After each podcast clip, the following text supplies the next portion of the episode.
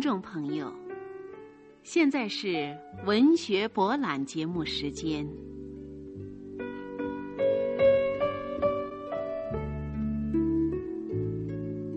下面，请您欣赏微缩小说《简爱》，作者英国著名女作家夏洛蒂·布朗特，微缩丁元昌，朗诵燕姬轩。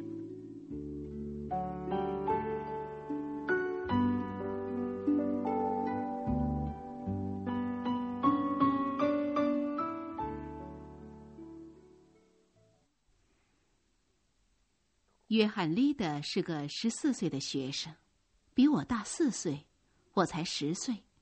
他欺负我，虐待我，经常如此。有一次，他举起书，站起来就朝我扔过来，正好打在我身上，我跌倒了，头撞在门上，流出了血。你真是又恶毒又残酷，你就像个杀人犯。他气得朝我走过来。揪住我的头发，这时候血从我的头上滴下来，我发疯似的和他对打。不一会儿，我们被拉开了。舅妈丽的太太说：“把他给我拖到红屋子里关起来。”他们走了，门关上了，随手上了锁。红屋子难得有人在这里过夜。利德先生故世已经有九年了，他就是在这间屋子里断气的。从那一天起，屋子就由一种哀伤的神圣感保护着，以至于不常有人闯进来。约翰·利德的种种暴虐专横，他姐妹的种种骄傲冷漠。他母亲的种种憎恶，在我混乱的脑海里翻腾起来。我为什么老受折磨，一辈子也翻不了身呢？听说舅舅临终的时候，还一定要丽德太太答应把我这个父母双亡的孤儿当做亲生女儿一样抚养成人。可是他怎么会真正的喜欢我呢？我脑子里只想到恐惧的事，害怕的心砰砰的乱跳，不顾死活的使劲的咬锁。这时候，钥匙一转，保姆贝西和恶毒的阿波特小姐进来了，丽德太太也来了。丽德太太把我锁在屋子里，我大概经历了一次昏厥。我像做了一场噩梦似的醒了过来，躺在自己的床上。白西小姐在床脚边，药剂师老埃德先生正在照看着我。第二天上午，老埃德先生又来了。我猜想他一定向丽德太太大胆的建议，把我送到学校去。就因为有一天夜里，阿波特和贝西坐在婴儿室做活计，谈起了这件事。从阿波特小姐对贝西的一些话中，我第一次知道了我父亲是个穷牧师。我母亲不顾朋友们的反对和他结了婚，我外祖父立的一气之下和他断绝了关系，一个子儿也不给他。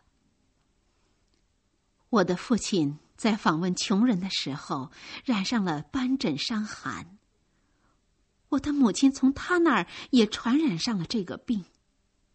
两个人都去世了，前后相差不到一个月。自从我生了那场病以后，丽德太太在我和他孩子中间画下了一条比以前更加明显的界限。约翰一看见我就扮着鬼脸侮辱我，我狠狠的打了他一拳，我恨不得乘胜追击。唉，无奈他已经跑到了他妈妈的身边。这时候，丽德太太打了我两个耳光，一句话也不说就离开了我。正月十五那天早上九点钟的光景，白 Tracy 叫我马上去早餐室，我去了。丽德太太把我引荐给那位石像似的陌生人。我就是为了他向你申请的，布洛克尔霍斯特先生。要是你让他进老吴的学校，那我一定很高兴。遵命，太太。那个人把一本钉着封皮的薄薄的小册子塞到我的手里就走了。老实说，我正想离开这个地狱式的地方呢。正月十九号的早上九点敲过不久，我独自一个人坐上马车，驶向陌生的地方。下午，我跟着新向导来到助理教师米勒小姐面前。从此，我开始了老挝的孤儿院的生活。有一天下午，我正拿着一块石板坐着，解一道除法算术题，心不在焉的抬头望望窗外。这时候，我看见院长布洛克尔霍斯特先生进来了。我害怕院长看见我，就把石板举得高高的，遮住我的脸。可是不知怎么搞的，石板竟从手上滑了下来。哎呀！最坏的事发生了。这时候，院长命令道：“叫打破石板的那个孩子过来。”我被抱到凳子上，他说：“让他站在那儿，站半个钟头，不许任何人和他说话。”下课了，这时候我才敢下来。我悄悄的走到一个角落。在地板上坐下，我一心巴望自己能够死掉。这时，我的好朋友海伦来到我的身边，端了一杯咖啡和面包。海伦使我平静下来。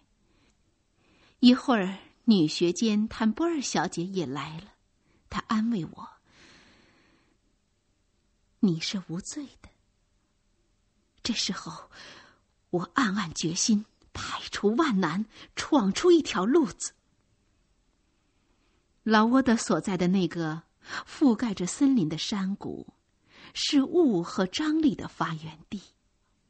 瘟疫把斑疹伤寒吹进了拥挤的教室和宿舍。还没有到五月，就把学校变成了医院。八十个姑娘中，病倒了四十五个，海伦也病倒了。一天夜里十一点，我悄悄的来到伤寒病人住的房间，海伦苍白而又消瘦，我悲痛极了。他让我躺在他的身边，我们紧紧偎依着。他说：“你别离开我，姐，我喜欢你待在我的身边，别离开我。”他吻了我，我也吻了他。我们马上就睡着了，我睡得很香，而海伦却死了。我在这里住了八年，六年当学生，两年当教师。坦波尔小姐就像是我的母亲、保护人，后来又是我的伴侣。但是她结婚了，搬走了，我失掉了她。我想到别的地方去工作，于是我到报社登了一条广告，要求当家庭教师。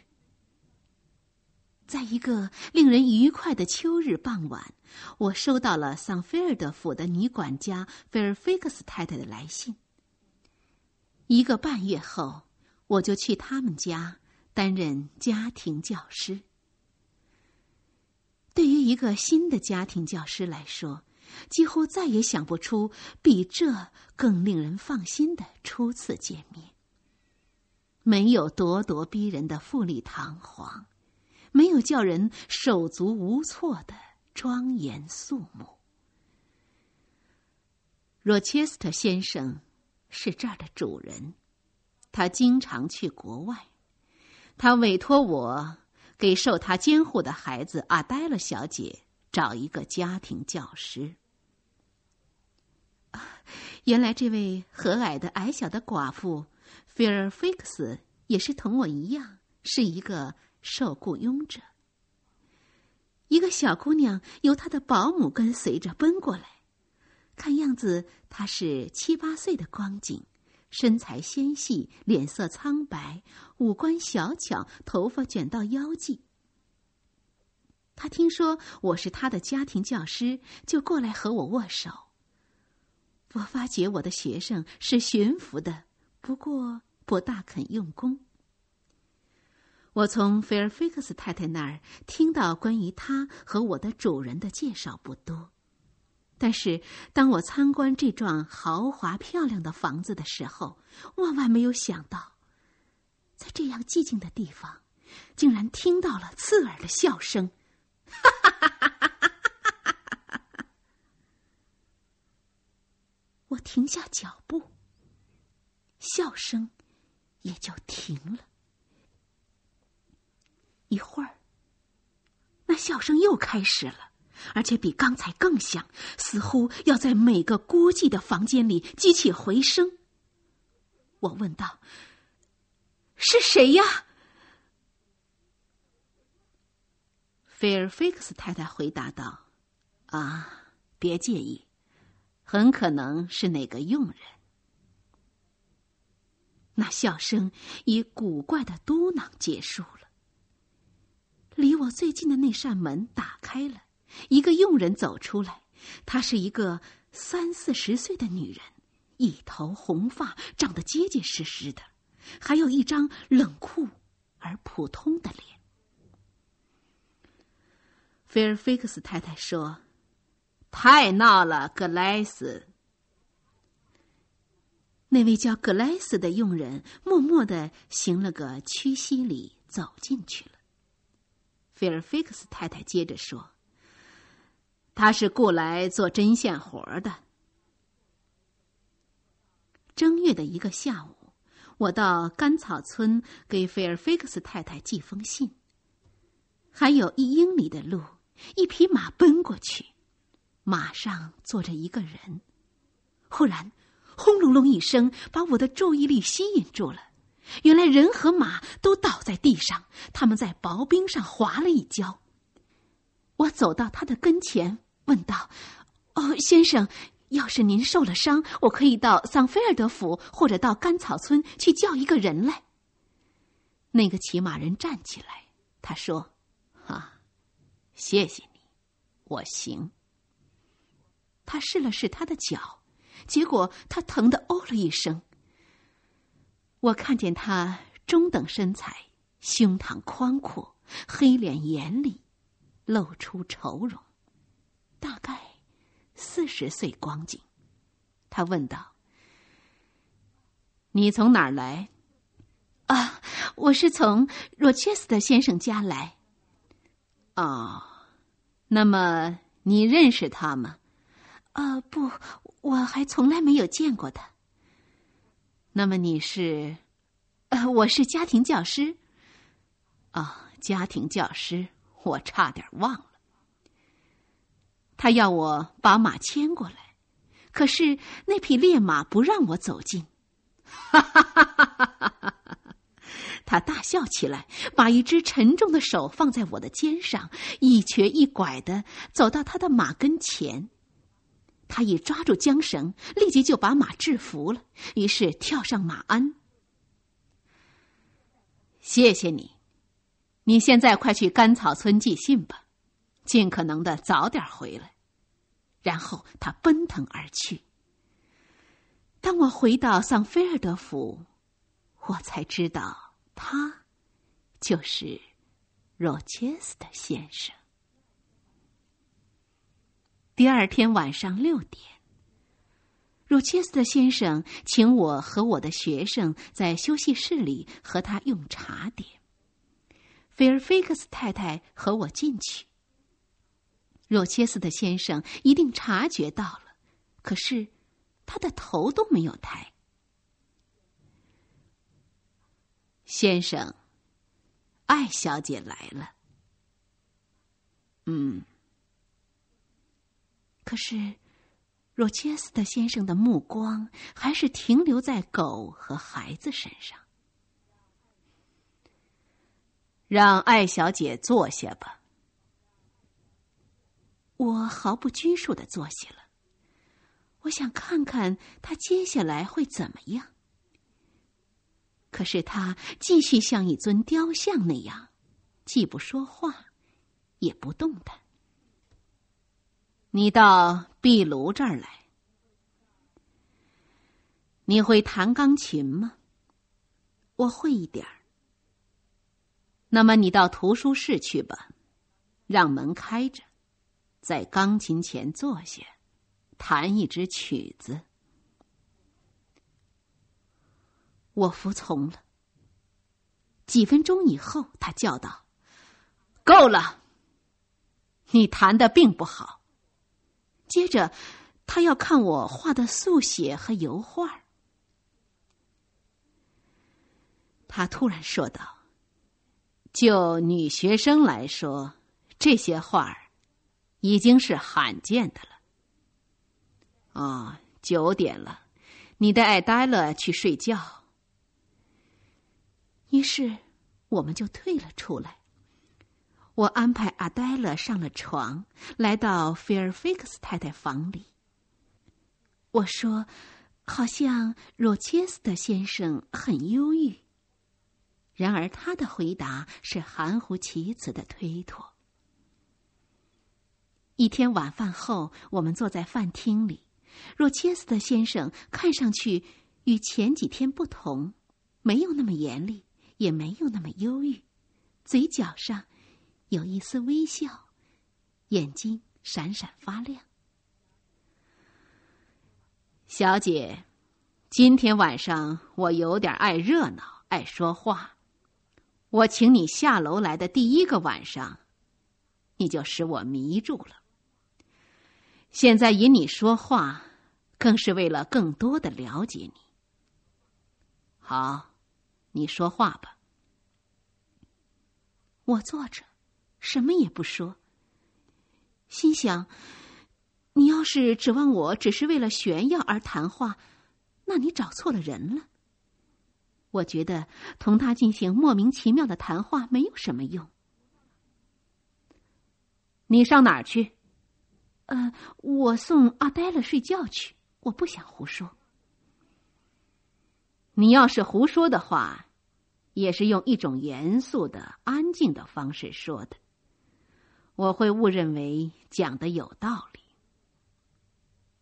我比你大二十岁，我也年轻过，我的春天已经过去了。可是我却把法国这朵小花留在手上，我留下它，抚养它，只是根据罗马天主教的原则，做一件好事来赎许多罪罢了。这一切，我改天再解释给你。晚安。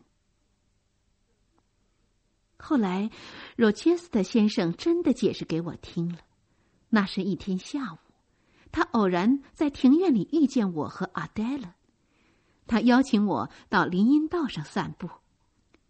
于是他说：“阿黛勒是一个法国歌剧舞蹈家塞琳娜·瓦朗的女儿，这位法国美女选中了英国侏儒，令我受宠若惊。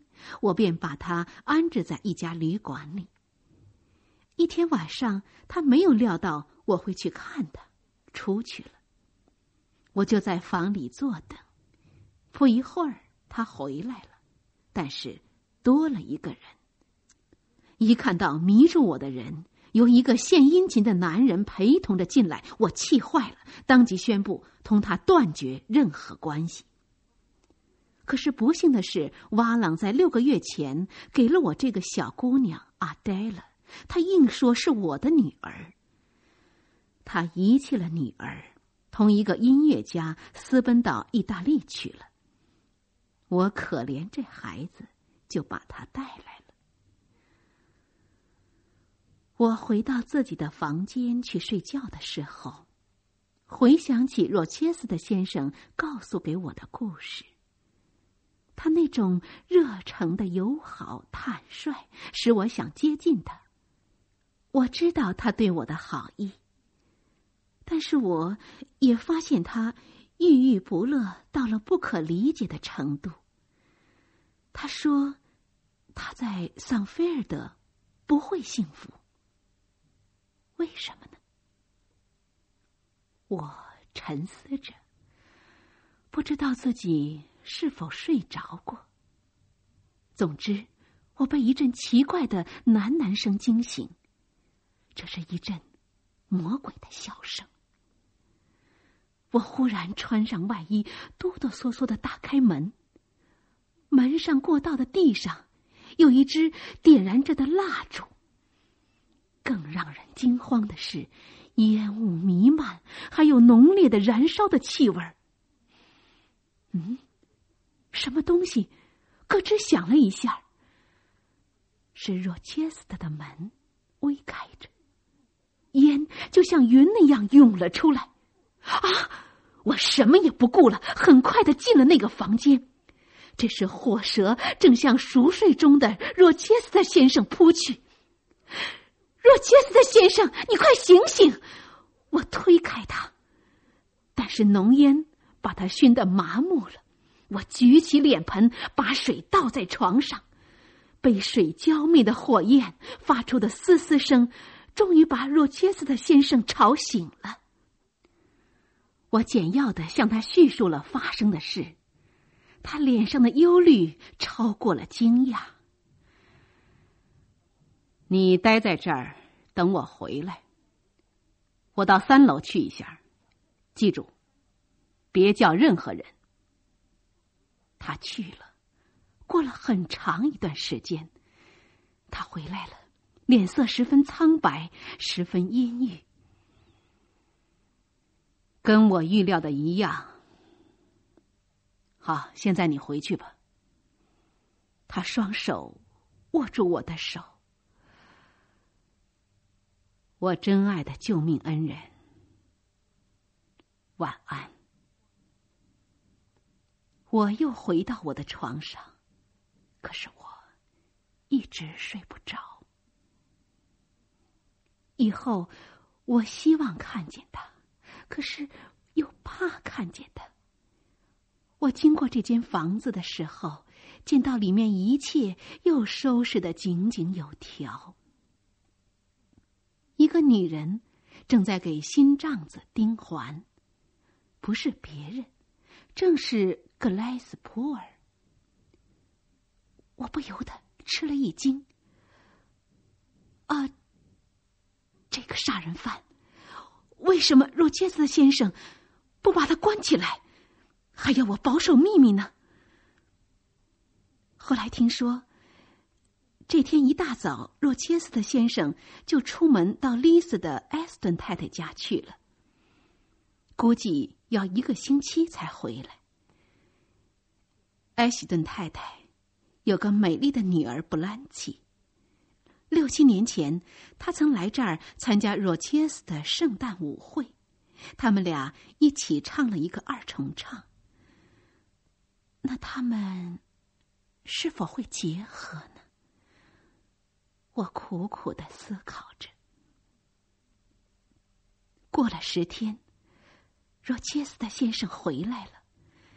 那天夜里十点多，一队人马来到楼下，我听到他正用洪亮的嗓子在欢迎他的美丽的和英俊的客人们到来，然后安排他们住下。第二天，他们一清早就出门去游玩，直到晚上才回来。这八个人当中，最突出的三位是富双。英格兰姆夫人和她的两个女儿布兰奇和 Mary。富双约四五十岁，体态仍然很美丽，却有一种几乎让人忍受不了的傲慢神情。Mary 显得很苗条，布兰奇长得像月亮女神一样，她同她母亲一样傲慢，一直在设法刁难我。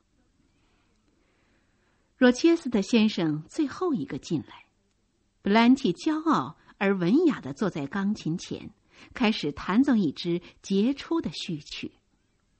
他一边弹琴一边说：“哼，我真讨厌现在的青年。”他们太软弱了，我未来的丈夫一定要成为我的陪衬。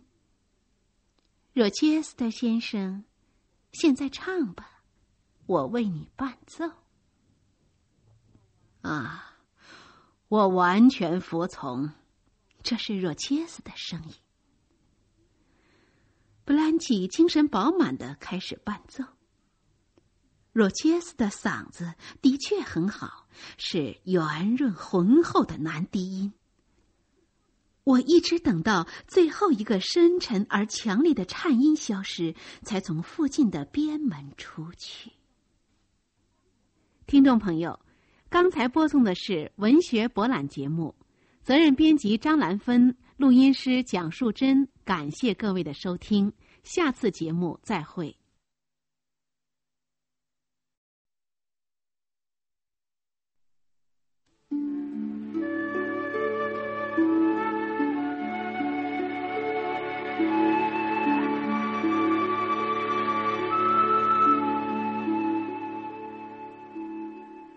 众朋友，现在是文学博览节目时间。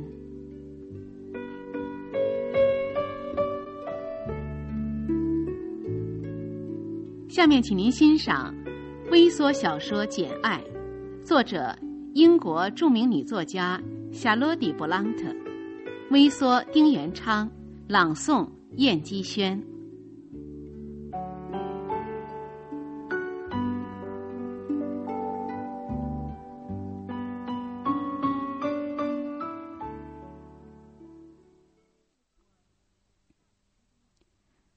我穿过过道的时候。若切斯特先生来了，在房间里，你干嘛不来和我谈话呢？嗯，我很忙，我不想打扰您。我发现你比以前苍白多了，我第一眼就看出来了，到底怎么回事？嗯，没什么。那你为什么那么抑郁呢？再说几句话就要把你引哭了。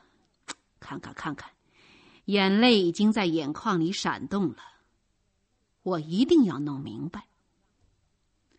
好吧，今晚我让你走，但是只要我的客人在这儿，我希望你每晚都到休息室去，这是我的愿望。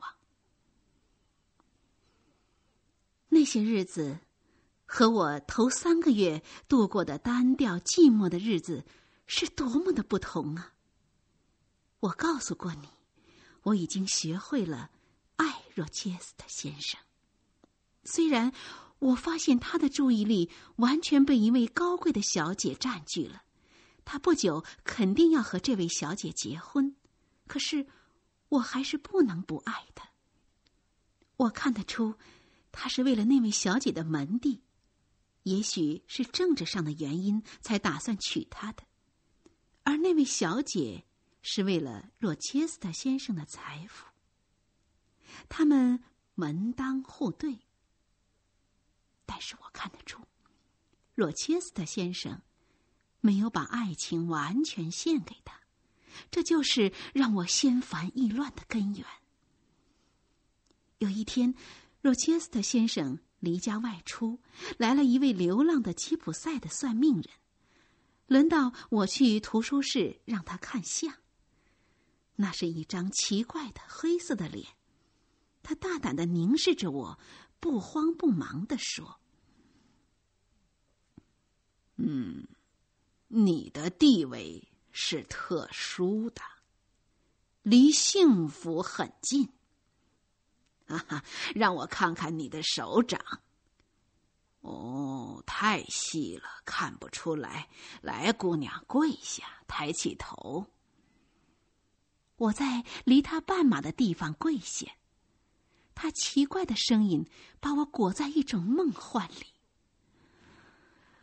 你的主人若切斯特先生特别愿意同你讲话，你知道吗？你看到他的新娘很幸福，是吗？对，大家都知道他要结婚了。呃，是啊，娶美丽的布兰切小姐。可是，大妈，我不是来算若切斯特先生的命，我是来请您算算我自己的命。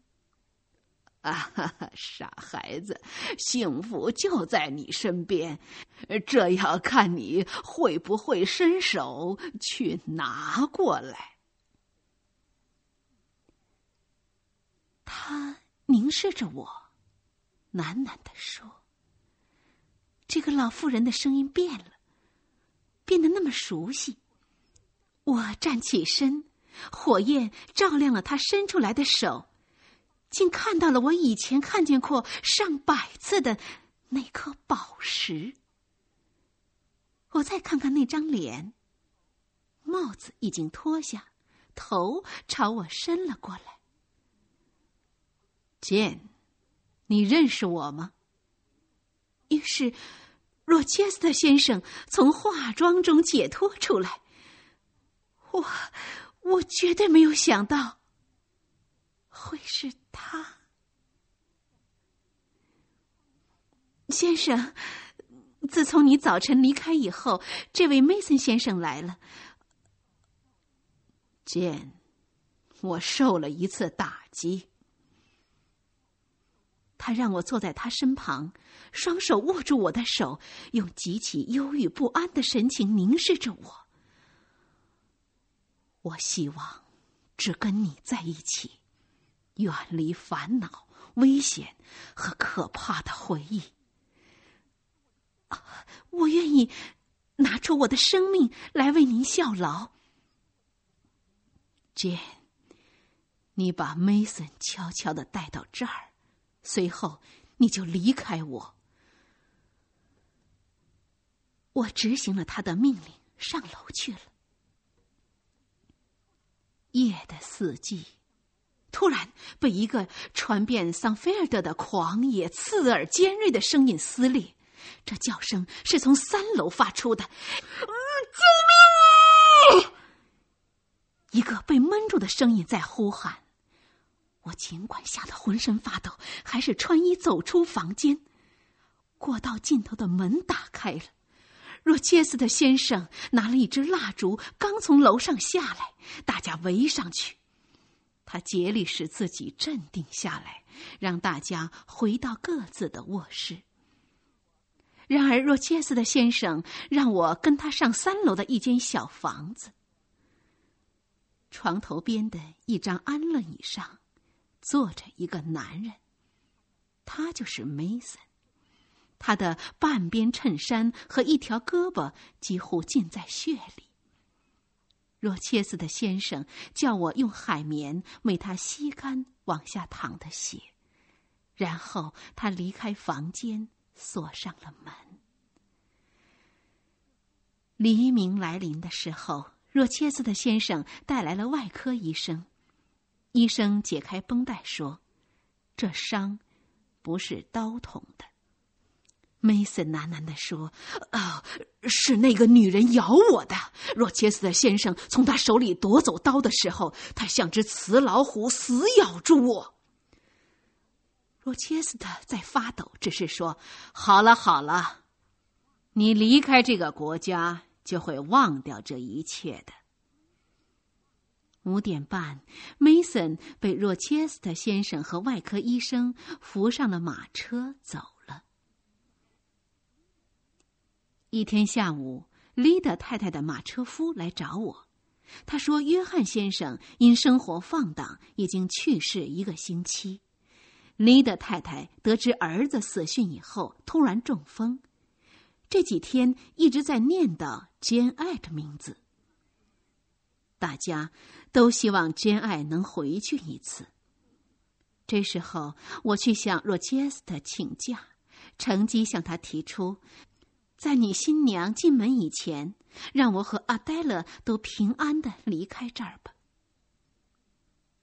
好吧，到时候我会给你另外找个职位。五月一号下午五点钟，我到大盖子海的。我匆匆的走进大床。丽德太太那犹疑的眼神和变了的语调，说明原来健壮的身体受到了极大的摧残。把我的化妆盒打开，把里面的一封信拿出来。我取出了那封信，原来这是三年前叔父约翰爱从马德勒寄来的。他想把自己的财产遗赠给我。你过继给你叔叔，去过忧郁的日子，我受不了了。我回信说你在老挝的，呃，得伤寒病，死了。说完这句话。这个可怜的女人就去世了。我回到了桑菲尔德。若切斯特先生在门口叫住了我：“啊，你来了，请过来。”我一声不响的走过了阶梯，打算平平静静的离开他，但是我心里却在说：“啊，谢谢你的深情厚谊。”我在哪儿？那儿。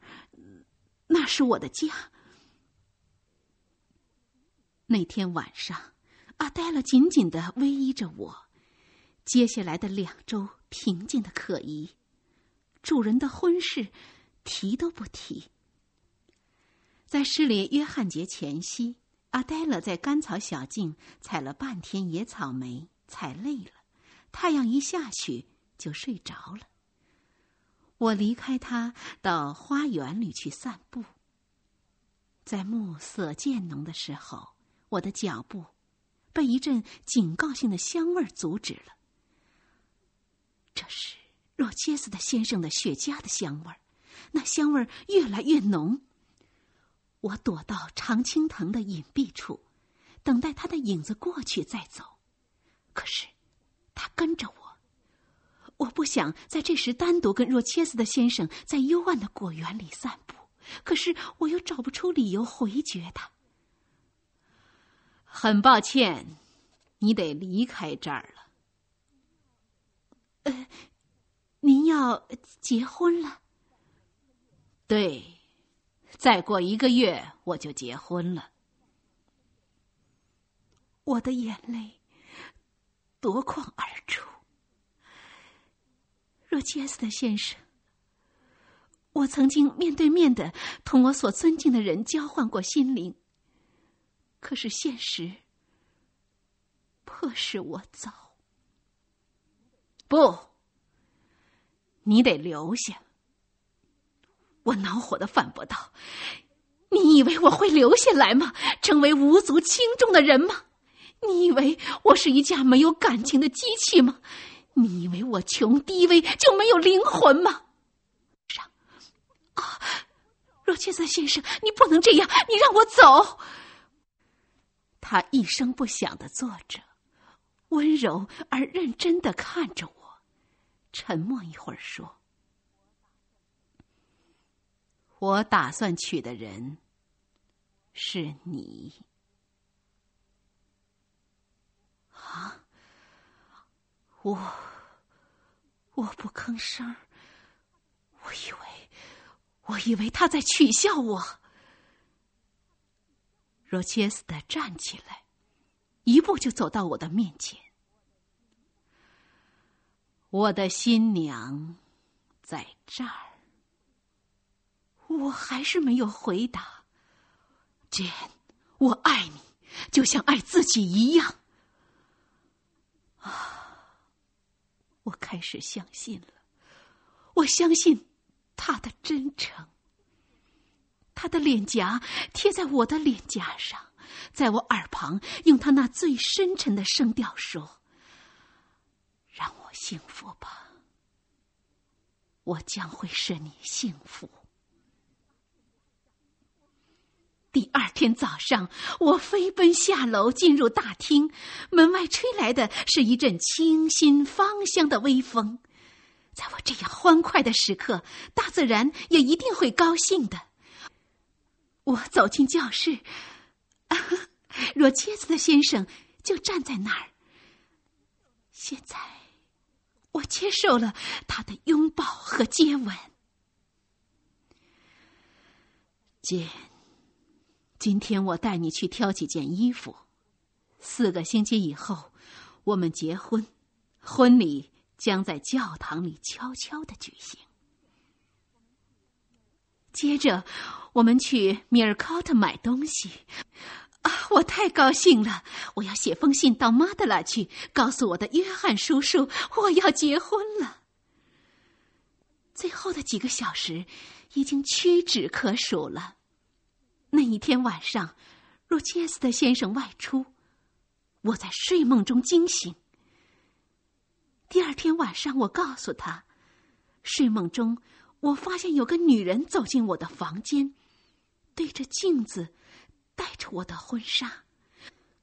后来，后来他把婚纱从头上扯下来，撕成两半，扔在地上，用脚踩踏，然后。又来到我的面前，火一样的眼睛瞪着我。我我我失去了知觉。啊，这是你的幻觉，简。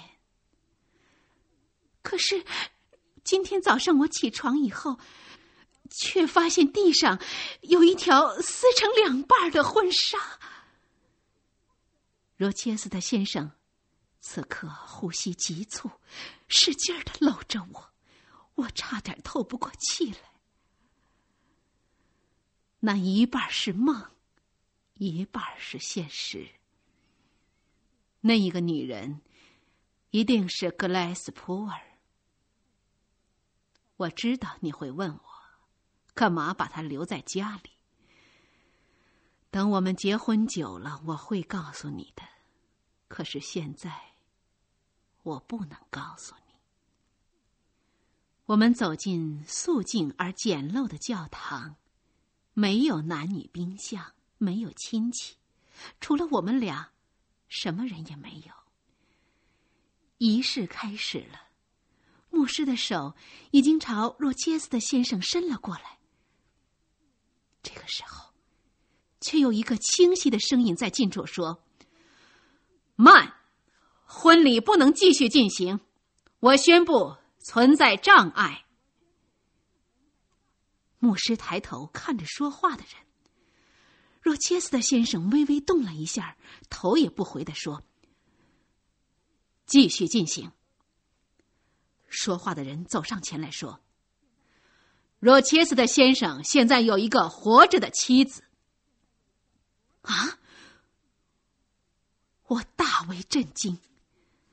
罗杰斯特，他用胳膊搂住我的腰，把我紧紧的拉到他的身边。他向这个闯入者问道：“你是谁？”“我姓布利戈斯，是伦敦的律师。我要提醒你尊夫人的存在。”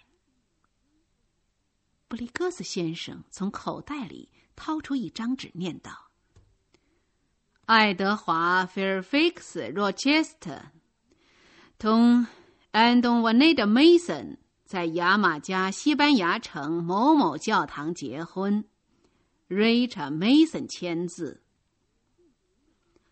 可是他并不能证明那个女人还活着。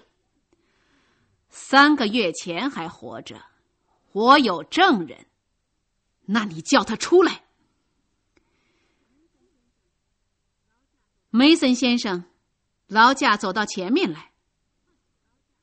罗切斯特颤抖了一下，回过头去瞪了他一眼。他现在就住在桑菲尔德府，我今年四月还看过他。我是他的弟弟。牧师嚷道：“不可能！我从来没有听说过那儿有一位罗切斯特先生的太太。”罗切斯特沉思了一会儿，宣布道：“今天不举行婚礼了。”他不顾一切的接着说：“是的，我已经结过婚了。”而且那个女人还活着，她出生于一个疯子的家庭，三代都是白痴和疯子。我邀请你们去我家，你们可以看到我受了骗所娶的是怎么样一个人，就可以断定我是否有权撕毁这个延续十五年的婚约，寻求一个至少有人性的同情。他紧紧的握住我的手，离开了教堂。后面紧跟着三位绅士，走进宅子，来到三楼。他用钥匙打开低低的黑门，让我们走进那间挂着帷幔的房间。他从墙上撩起帷幔，露出了第二道门。他又把这道门打开，在一间没有生火壁炉的屋子里生着火。格莱斯普尔俯身在火上用平底锅烧什么吃的。屋子的那一头有一个身影在来回跑着。是野兽还是人呢？密密层层的黑发夹着白发，蓬乱的像马鬃似的遮住了他的头和脸。疯子吼叫起来。普尔太太这时候走上前来。别挡住我！罗切斯特先生把他推到一边，他说：“我防备着。”罗切斯特先生，小心！三位先生同时后退。罗切斯特先生把我推到背后，这时候疯子跳了起来，凶恶的卡住了他的脖子，咬他的脸颊。那个疯子个子很大，而且很胖。若切斯特抓住了他的胳膊，格莱斯给了他一根绳子，若切斯特把疯子反绑起来。捆绑是在最凶猛的嚎叫声中和最剧烈的冲撞中完成的。可是若切斯特朝旁观者转过身来，带着心酸的微笑看着他们。你们看到了吗。那，就是我的妻子。我们都心情沉重的退了出来。律师在下楼的时候对我说：“你没有任何责任。要是梅森先生回马德拉的时候，你叔叔还活着，他会高兴的。”梅森先生是你叔叔的多年老客户。你叔叔接到你准备结婚的信的时候，梅森先生正在马德拉，把事实真相说了出来。你叔叔病重，不能亲赴英国把你从罗网中救出来，就恳求梅森先生立即采取措施，阻止这件欺诈的婚事。现在。你也一定很高兴吧？他们都走了，我机械的脱掉结婚礼服。我在思考，我的前途在哪儿呢？我的希望破灭了。从现在起，我必须离开。若切斯特，由于受了刺激，我生了病。我走出去绊了一跤，一条伸过来的手臂猛然抓住了我。罗切斯特先生，你终于来了，我等了你好久。我打算在得到您以后。再把秘密告诉你，请你别离开我。不，我走了。他转身，扑倒在沙发上，一阵强烈的坠泣。我已经走到门口，又回了过去。我在他身边跪下，吻他的脸颊，用手抚平他的头发。他伸出双臂，可是我躲开了拥抱，离开了房间。我心里，我心里呼喊着：“别了。”次日清晨，我走出了。桑菲尔德。两天过去了，我来到惠特克劳斯，付了车费。这时候我已经一贫如洗了。我漫无目的的在村子里走着。夜里，我在树林里过夜。第二天，我来到一所简陋的住宅。在我快晕倒的时候，圣约翰和他的两个妹妹收留了我。听众朋友，刚才播送的是文学博览节目，责任编辑张兰芬，录音师蒋树珍。感谢各位的收听，下次节目再会。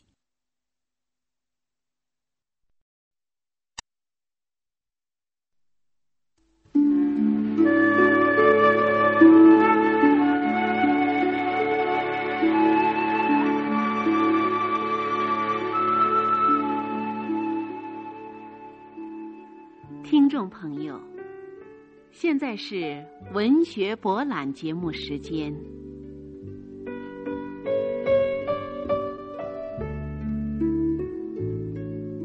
下面，请您欣赏微缩小说《简爱》，作者英国著名女作家夏洛蒂·勃朗特，微缩丁元昌，朗诵燕姬轩。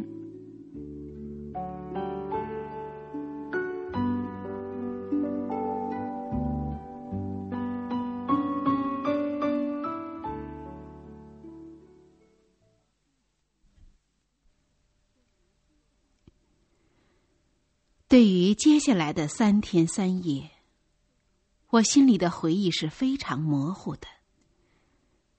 我知道我自己在一间小屋子里，躺在一张狭小的床上。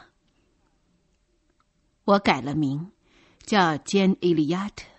我隐瞒了自己的历史，只是提到曾在劳沃德孤儿院待过。不多几天，我就恢复了健康。我还能够参加圣约翰的妹妹戴安娜和 Mary 的一切活动。圣约翰喜欢沉思，我同他交谈的机会不多。他是一个牧师，常到他的教区访问病人和穷人。一个月过去了，戴安娜和 Mary 离开了 Shaw，到英国南方的城市里去当家庭教师。圣约翰说：“为我安排了一个学校的教师工作。我终于有了一个独居的家，有了二十个学生。可是不久，我就发现自己没有找到真正的幸福。我的心在哭泣。一天，圣约翰来看我画画，他突然在一张白纸上看见了什么，然后看了我一眼，几乎要把我的形体、脸。”衣服的每一点都注意到似的，他趁我不注意，熟练的把那张纸撕下窄窄的一条，放进了他的手套里。第二天，他对我讲起了一个故事，其实这个故事是在讲我。他终于把昨天撕下的那张纸条递给了我。哦，那上面有我心不在焉的写下的“简爱”两个字。我不得不承认，我是简爱。圣约翰说：“哦，告诉你，你的叔叔去世了，他把所有的财产全都留给了你。你现在富有了，律师布利戈斯正在四处登广告找你，你可以得到两万英镑。”欣喜之余，我不由得问：“呃，布里戈斯先生怎么认识你的？”他不得不和盘托出：“我们是表兄妹。”哦，对一个孤苦伶仃的人来说，这真是一个令人高兴的发现。我坚持要把这份财产由我们四个表兄妹共享，他们拗不过我，只好同意了。圣诞节快来了，我回到烧屋，里里外外打扫得很干净。那一天晚上，他们三个都来了，戴安娜和 Mary 整天欢天喜地的。而圣约翰总是避开什么。圣诞节过后，有一天我感冒请假待在家里，忽然我发现圣约翰正仔仔细细的打量着我，目光那么锐利。他劝我别学德语，改学圣多斯坦语。他正在学这种外语，他决定带我去印度。他不是一个可以轻易拒绝的人。我同意了，可是我还是思念着若切斯特先生。这种思念，毕竟不是阳光下的水汽能够轻易驱散的。我渴望知道他现在怎么样了。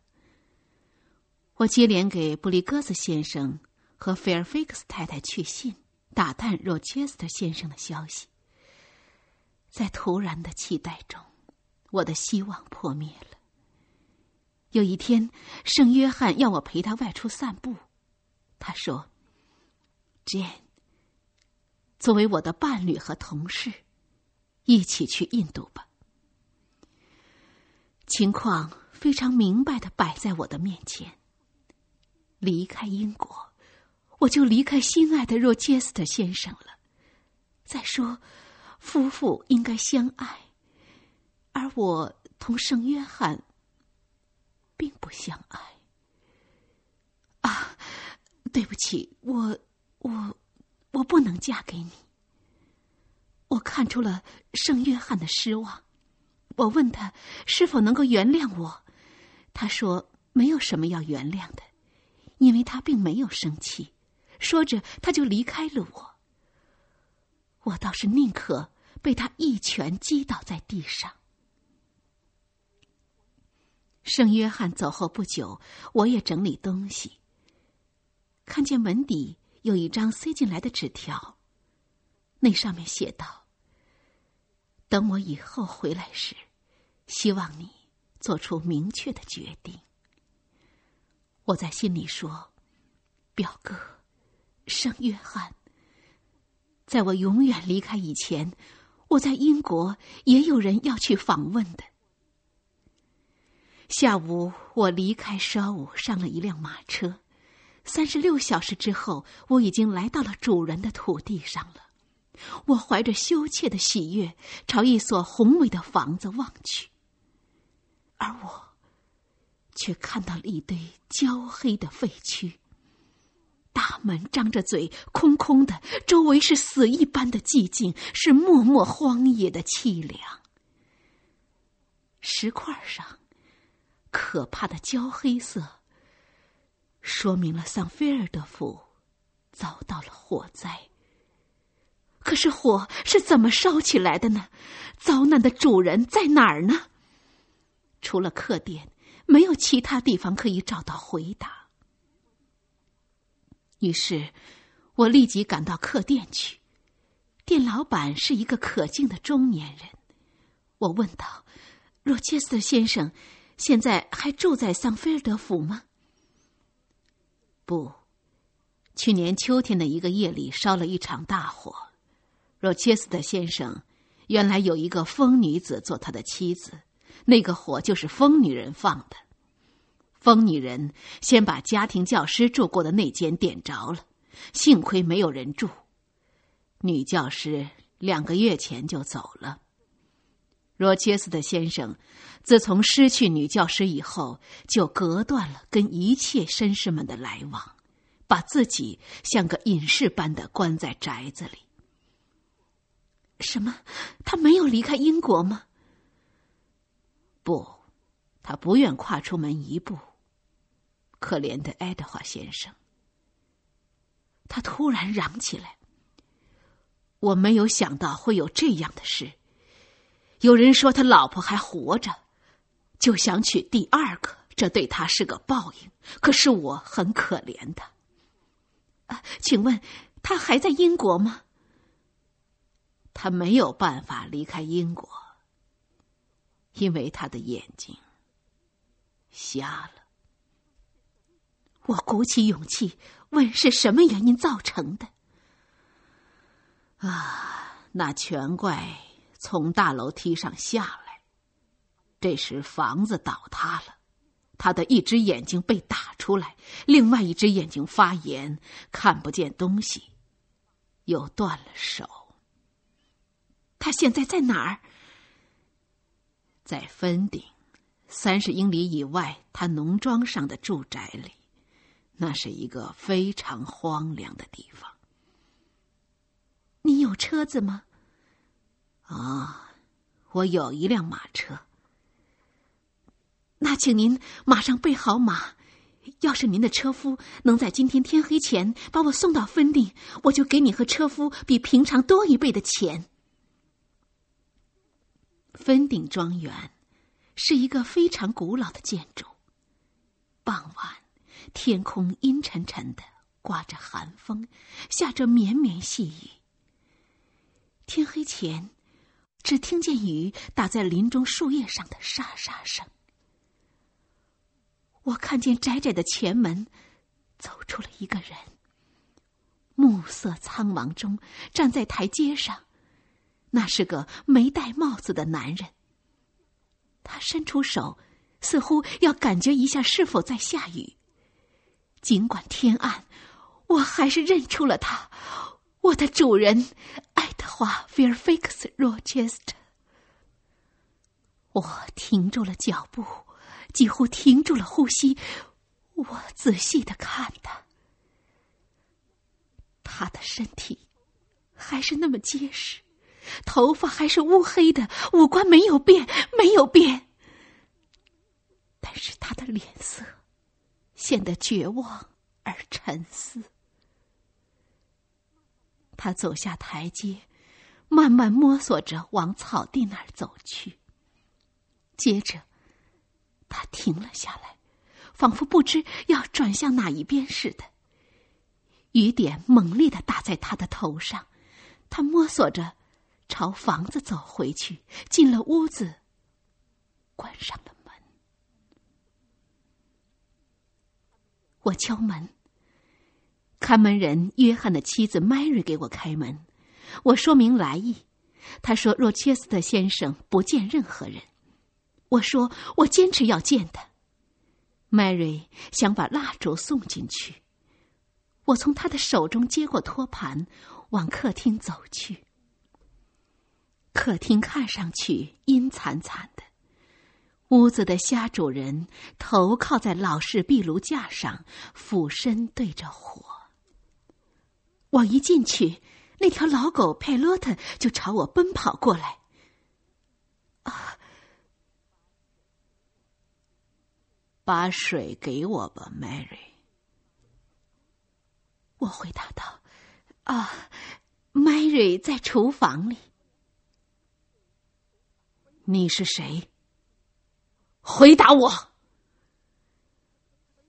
我，我今晚刚到。我，我一把抓住他那只在瞎摸着的手，用双手抱住他。啊，这真的，是真的吗？你是活着的 j 我把嘴唇放到他的眼睛上，也吻到了他的额头。他突然惊醒过来，相信这一切都是真的。先生，我现在是个独立的人了。这是什么意思？我有钱了。要是你不让我跟你住在一块儿。我可以在你们家旁边造一所房子，你晚上要人陪伴的时候，可以来我的客厅里坐坐。哦，你有钱了，一定会有很多的朋友，他们会照料你，不会让你献身于一个瞎了眼的断肠人吧？我不但有钱，而且是独立的，我自己可以做主了。只要我活着，我就不会让你孤零零的一个人待着。他没有回答，叹了口气，仿佛要说什么，又闭上了嘴。他的脸色更加阴郁。我开始慢慢的从他怀里拖出身来，可他急忙把我搂得更紧。不，Jane，你万万不能走，我必须有你。也许有人会嘲笑我自私，可是这没关系。我的心灵在要求你，他必须得到满足。啊，可是你还年轻，你总有一天要结婚的。啊，结婚。我才不关心这一切呢。你应当关心。若切斯的先生又沉入了阴雨之中。吃完饭以后，我一直快活而从容的跟他聊天，和他在一起，我完全自由自在，因为我知道我会合他的意。我说的和做的一切。似乎都能给他以安慰，在他面前，我才是真正的生活；在我面前，他也如此。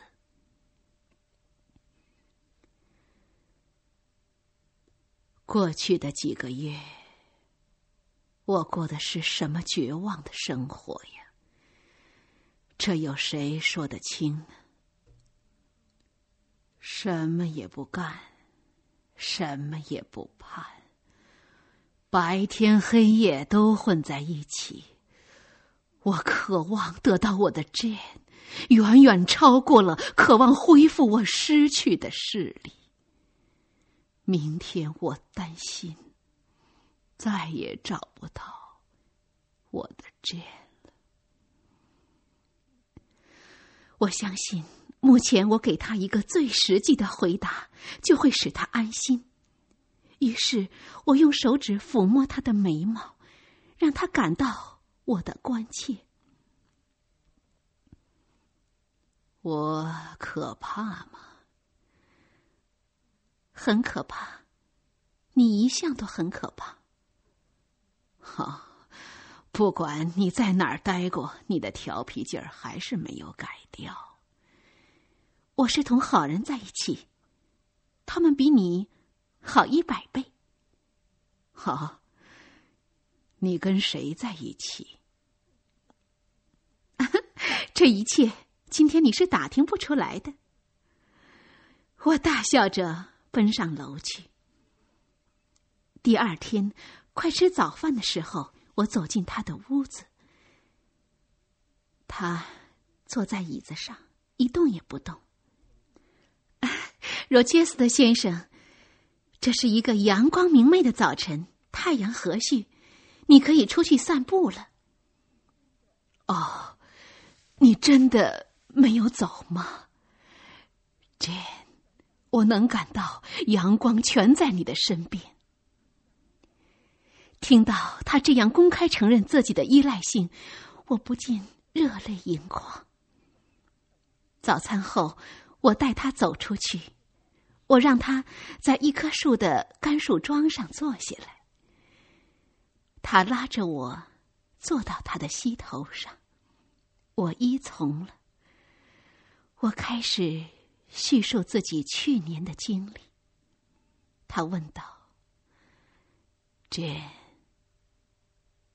那么你喜欢圣约翰吗？”我。我禁不住喜欢他。也许你宁愿不再坐在我的膝头上吧，艾小姐。他出乎意料的这样说。干嘛不呢，先生？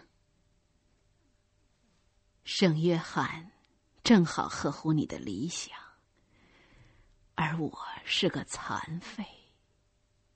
你可以离开我了。不，我在这儿坐得很舒服。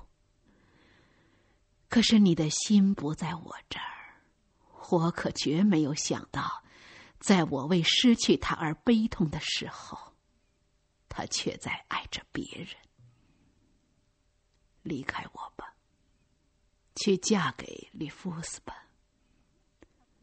不，他不是我丈夫，永远也不是。他不爱我，我也不爱他。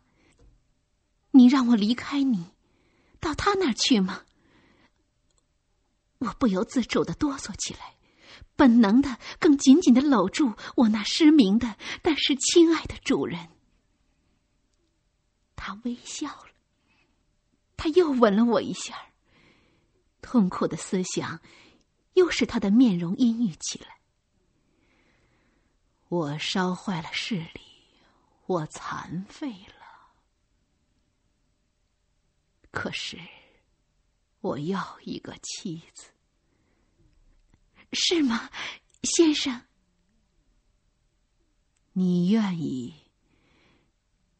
嫁给我吗？愿意，先生。一个到哪儿都有你搀扶的可怜的瞎子。对，先生。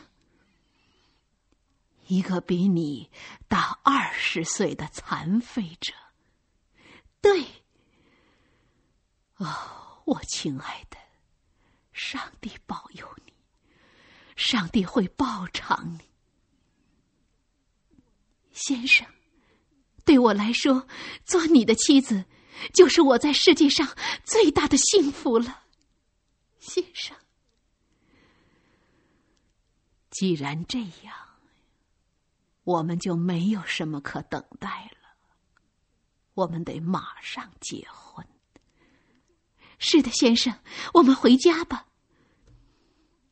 他把我从膝上放下，我携着他的手给他带路。我把那只亲爱的手放在嘴唇上吻了一下，然后让他搂着我的肩膀。我们朝家走去。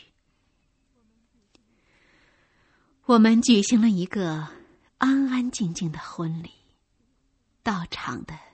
只有他和我，牧师和书记。我立即写信去烧武和印度，把我所做的事告诉他们。圣约翰过了六个月给我回了一封信，不过信中没有提若切斯的名字，也没有提到我的婚姻。他希望我幸福。我还到小阿黛勒进的学校去看他。他的狂喜叫我非常感动。过了几年，等到他离开学校的时候，也是一个讨人喜欢的、彬彬有礼的姑娘了。他对我曾给予他的仁慈，早已很好的报答了。现在我已经结婚十年了，我认为自己极其幸福，幸福到言语无法形容。因为我完全是我丈夫的生命，正如他完全是我的生命一样。婚后两年，我们一起去伦敦，由一名著名眼科医生诊视，终于恢复了他的那只眼睛的视力。他现在已不再用人搀扶，便可以自己走路。戴安娜·利弗斯。和 Mary 利弗斯都结了婚，每年他们都来看我。圣约翰利弗斯在印度已经有十多年了，他没有结婚，再也不会结婚了。听众朋友，这次文学博览节目播送完了，责任编辑张兰芬，录音师蒋树珍，感谢各位的收听，下次节目再会。Thank you.